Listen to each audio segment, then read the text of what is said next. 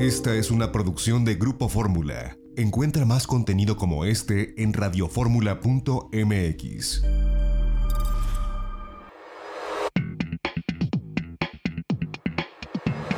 De viaje en Fórmula con José Antonio López Sosa.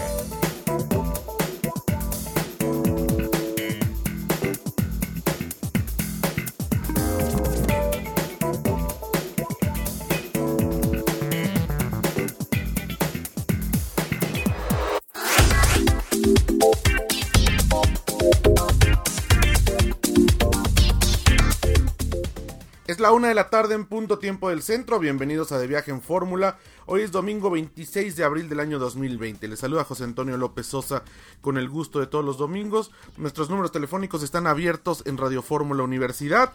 Estamos transmitiendo desde la Ciudad de México, desde casa, siguiendo las instrucciones de la Secretaría de Salud Federal 55 51 66 34 05 y 800 814 70. Pueden escribirnos de viaje fórmula arroba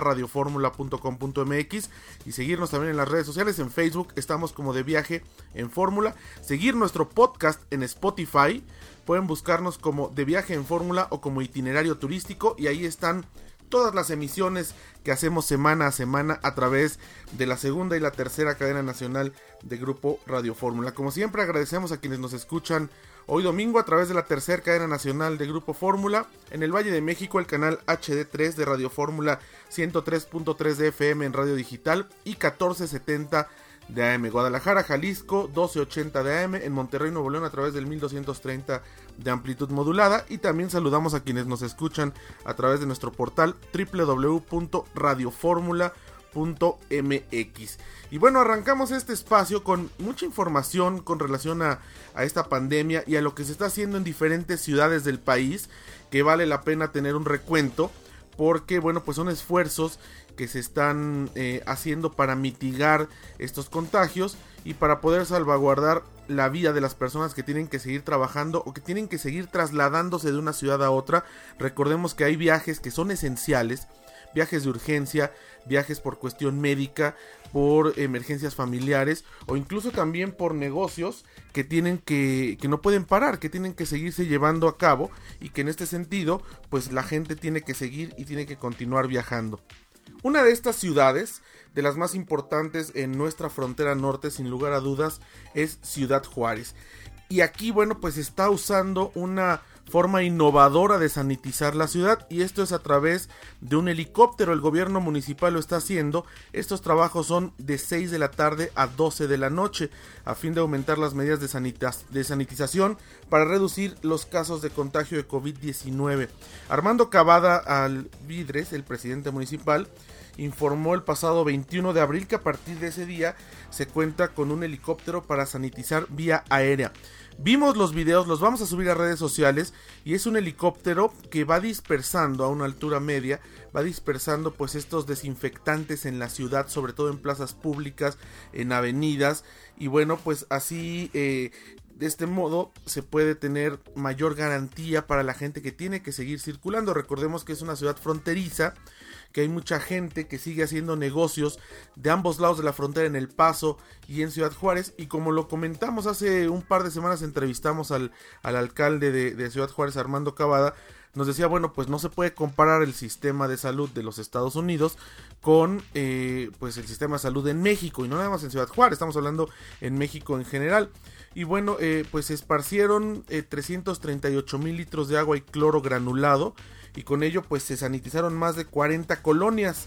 Allí en Ciudad Juárez, ampliación aeropuerto, Heréndira, Vistas Las Cumbres, Vistas del Valle, Jardín, Hermila, Cielo Vista, Prados del Real, del Real La Cuesta 1 y 2, así como José Martí, Virreyes Campestre, Infonavit Tecnológico, Terrazas del Valle, Bosques de Salvácar, Valle de Santiago, Terrenos Nacionales, Médanos, Simón Rodríguez, Buenos Aires y Rincón del Sur. Así que eh, también en algunas zonas eh, conurbadas a, a, Ciudad Juárez que siguen siendo parte del municipio. Y bueno, pues eh, en este sentido, esto es una innovación, insistimos, porque además de estos materiales que se están usando, pues no afectan a, la vida de las personas, vaya, no son materiales tóxicos, evidentemente no se pueden ingerir, eh, como lo apuntó el presidente Trump, dijo después a broma, pero bueno, así lo manifestó en una conferencia de prensa, evidentemente no son para, para ingerirse o untarse, pero no tienen ningún problema en estarse eh, pues esparciendo desde un helicóptero y sí garantizan que todas estas calles y todos estos lugares van a estar eh, sanitizados y libres de COVID-19. Así que pues innovadora esta forma en la que Ciudad Juárez está ahora, bueno, pues eh, coadyuvando con esta pandemia en lo que corresponde a su población. Recordemos que esta zona eh, integrada, porque pues es una ciudad, el Paso Ciudad Juárez, dividida por un río, por una frontera, que a su vez generó dos ciudades en dos estados y en dos países diferentes, pero es una mega región y bueno, pues sí ha sido afectada en ambos lados de la frontera por la pandemia del COVID-19 y aprovechamos para, para insistir a la gente que vive en el norte del país que eh, pues las fronteras están, están cerradas parcialmente de aquí hacia los Estados Unidos. Solamente pueden ingresar ciudadanos eh, de Estados Unidos, residentes legales en Estados Unidos o gente de México que pruebe que va a hacer alguna actividad esencial o de urgencia. Me refiero a negocios que tenga que hacer alguna actividad económica que no pueda parar y esto lo tendrá que comprobar en la frontera eh, cuando cruce alguno de los puentes internacionales, incluidos por supuesto los que están eh, en Ciudad Juárez, el puente que, que, está el, Lincoln, que es uno de los más pues transitados, este que parte a partir del, Chamizal de Juárez Lincoln y bueno, otros puentes que existen allá en, Ciudad Juárez, Chihuahua. Y eh, por el contrario, la gente que viene de los, Estados, los Estados Unidos hacia México, la disposición del gobierno federal ha sido que no eh, hay un eh, filtro en cuanto a quienes pueden venir o no. Es decir, a México pueden seguir ingresando ciudadanos estadounidenses. Evidentemente los mexicanos tenemos el derecho de hacerlo, estemos donde estemos. Eh, residentes legales en los Estados Unidos, gente que acredite poder tener una estancia legal en México, pueden cruzar sin problema.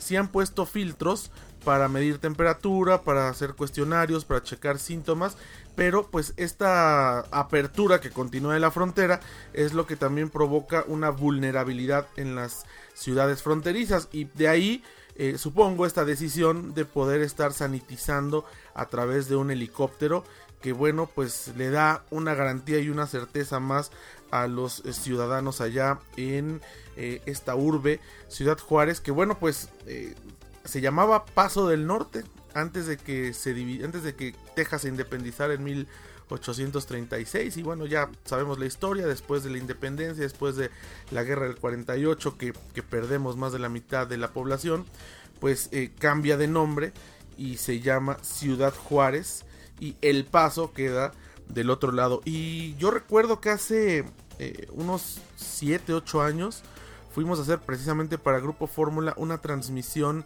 desde Ciudad Juárez porque en aquel momento y lo siguen, ahora estamos en una pausa, pero eh, lo, siguen haciendo en aquel momento, comenzaron después de los terribles problemas de, seguridad que tuvieron eh, allá por los años 2007-2008, cuando esto se comenzó a superar, empezaron a posicionarse como un destino de convenciones, tienen grandes espacios para convenciones, tienen una gastronomía eh, que vale la pena disfrutar, no solamente de carnes, como lo es Chihuahua y el norte del país. Este, también tienen pues una gastronomía local muy interesante.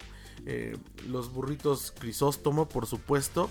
Que, donde están los burritos de Winnie, de esta salchicha, eh, que va guisada de una forma muy peculiar, las grandes tortillas de harina, en fin, es un lugar que vale la pena visitar. Recuerdo también un museo de, de la revolución, donde hay un ala, eh, evidentemente se, se, habla pues de cuando se reunieron eh, los presidentes de México y Estados Unidos en aquel tiempo Porfirio Díaz, en la última reunión oficial antes de que arrancara la Revolución Mexicana, y después todos los caudillos, toda la gente de Chihuahua, la gente del resto del país que tuvo que ver con la Revolución Mexicana. pero lo que me llamó la atención es que hay un ala destinada a los periodistas, a los reporteros, a los reporteros gráficos, donde se les hace una conmemoración y se les rinde homenaje a todos aquellos periodistas que estuvieron inmersos en la revolución de sus diferentes trincheras. Algunos perdieron la vida, algunos eh, pues eh, corrieron con mejor suerte y pudieron sobrevivir. Y dentro de esos reporteros, en este caso reportero gráfico, está mi, bisabuelo Fernando Sosa Martínez, a quien pues pude ver su nombre grabado dentro de los fotoreporteros que cubrieron la revolución mexicana en sus diferentes etapas. Eh, de hecho, él fue eh, eh, el, último fotoreportero junto con otro redactor del Universal, quienes ya pasada la Revolución Mexicana le hicieron la última entrevista a Pancho Villa allá en Canutillo. Y bueno, esto salió a primera plana en el Universal. Ahora que cumplieron 100 años lo retomaron. Pero en fin, esto se puede ver ahí en Ciudad Juárez y es parte también de la oferta cultural. Sin lugar a dudas ha tenido una imagen eh, deteriorada por estar en la frontera, por los problemas de seguridad que tuvo en el pasado y que sigue teniendo ya de, forma eh, menos grave que, que en la década del 2006, 2007, 2008. Pero pues sí es una ciudad que que ahora que pase la pandemia, que comencemos con, con los viajes locales y comencemos con los viajes regionales, vale la pena visitar y tomar en cuenta. Y por supuesto se complementa con el shopping que uno puede hacer, las compras que puede hacer uno en el paso, ¿no? Eh, insisto, es una mega región que vale la pena disfrutar y conocer. Pero bueno, bien por esta innovación de eh, pues sanitizar a través de un helicóptero. Vamos a un corte y regresamos. Entrevistamos eh, a Phil Haynes el día de ayer. Él es el director de la Oficina de Turismo de San Diego, California están parados también, como todo el resto del turismo en los Estados Unidos, pero conversamos un poco acerca de la visión que tiene del futuro. Y bueno, estuvo buena la entrevista, se las presentamos de regreso del corte. Recuerden, pueden escribirnos de viajefórmula arroba radioformula.com.mx, seguirnos en las redes sociales, somos de viaje en fórmula a través de Facebook. A mí me pueden seguir en Twitter e Instagram, arroba José Antonio 1977. No se vaya, tenemos más de viaje en fórmula. Esta fue una producción de Grupo Fórmula. Encuentra más contenido como este en radioformula.mx.